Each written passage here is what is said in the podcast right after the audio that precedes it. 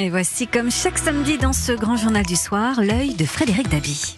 Et oui, Marlène, avec l'œil toujours aussi averti de notre ami Frédéric Dabi, directeur général adjoint de l'Institut de sondage IFOP. Il dirige également le département études, opinion et stratégie au sein de l'IFOP. Bonsoir Frédéric Dabi. Bonsoir François, bonsoir à tous. Le Premier ministre a donc tranché, enfin, ou presque, deuxième tour des élections municipales avortées pour cause de Covid le 22 mars dernier pour le 28 juin prochain, sauf si entre-temps la situation sanitaire devait se dégrader.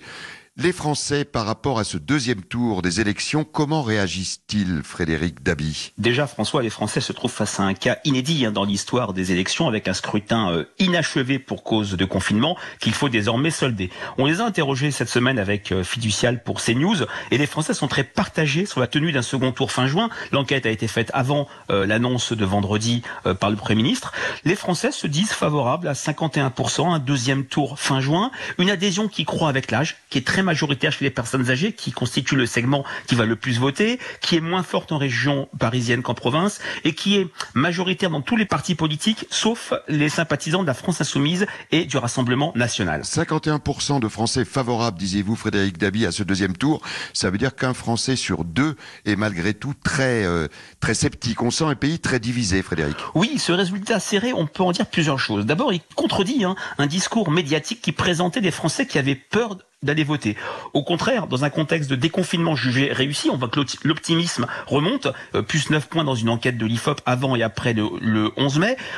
On sent que les Français sont plus enclins à aller voter, mais ce résultat serré est également le reflet d'une certaine indifférence de l'opinion publique avec ce scrutin qui a été stoppé net et qui apparaît moins prioritaire que d'autres sujets, notamment les questions économiques et sociales avec ce chômage de masse qui se profile. On voit bien là, à travers ce résultat, finalement, ce qui euh, traverse la société française en ce moment, Frédéric Dabi, on a un, rapport à la vie démocratique qui, avec le, confinement, a été quelque part euh, altéré, modifié. Oui, c'est intéressant de voir que ce sujet, un simple second tour, questionne beaucoup de choses. D'abord, notre rapport, vous le disiez François, à la vie démocratique. Quand un déconfinement se poursuit, se déroule peu ou pro correctement, euh, on débat de la réouverture des lieux de culte, des lieux de vie, des cafés, des restaurants. Euh, la question est à quelle date euh, la vie démocratique doit-elle reprendre? Et cette vie démocratique est matérialisée par l'élection des représentants. Et puis ce sujet questionne aussi sur notre rapport au risque. Doit-on solder ce premier tour et donc achever ces élections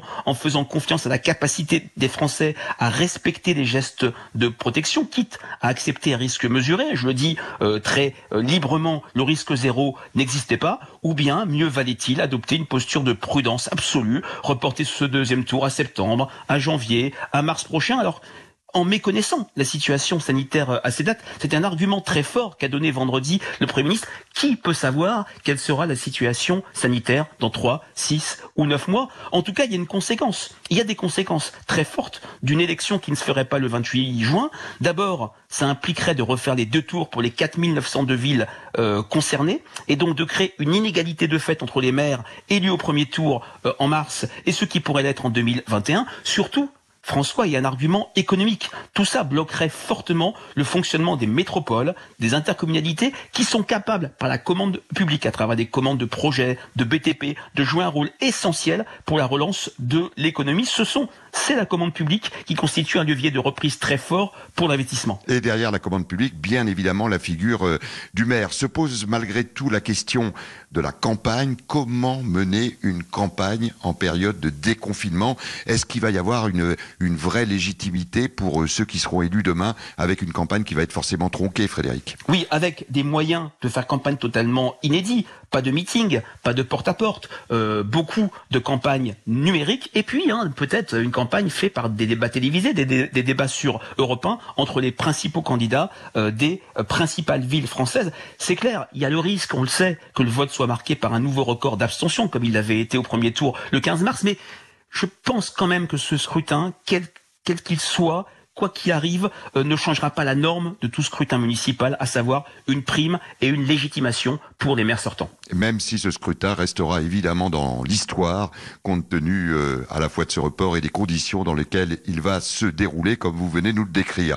Un mot peut-être sur un homme qui nous a quittés. Ce n'est pas vraiment de la politique, mais c'était aussi de la politique, notamment dans ces années-là, les années 70. J'ai nommé Michel Piccoli, qui nous a quittés à l'âge de 94 ans. Frédéric Dabi, c'était la figure typique de l'homme Tout à fait, hein, il y a une vague d'émotion dans le pays pour un des derniers géants du cinéma, mais je m'attarderai au-delà de l'acteur à l'homme, comme vous le dites, perpétuellement engagé dans beaucoup de ses films. Hein. On peut citer La Grande Bouffe avec les excès de la société euh, de consommation, mais c'était un acteur qui s'impliquait dans la cité, sans pour autant militer. Il a été de tous les combats de la gauche en France pour la défense des sans-papiers, pour la parité homme-femme, dans les mobilisations contre le Front National avec les débuts de SOS Racisme. Il a aussi agi sur le terrain international et c'était avant tout un acteur qui se disait, j'ai repris une phrase qu'il avait citée dans l'Obs en 1985, toujours passionnément, obsessionnellement et lucidement de gauche, il avait soutenu tous les candidats de gauche à l'élection présidentielle,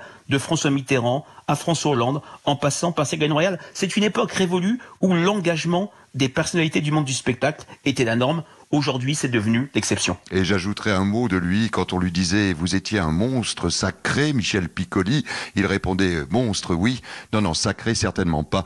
Lui, l'homme de gauche, très laïque. Merci beaucoup, euh, Frédéric Dabi, de nous avoir comme euh, euh, chaque semaine accompagnés dans vos réflexions. Merci François. Au revoir à tous.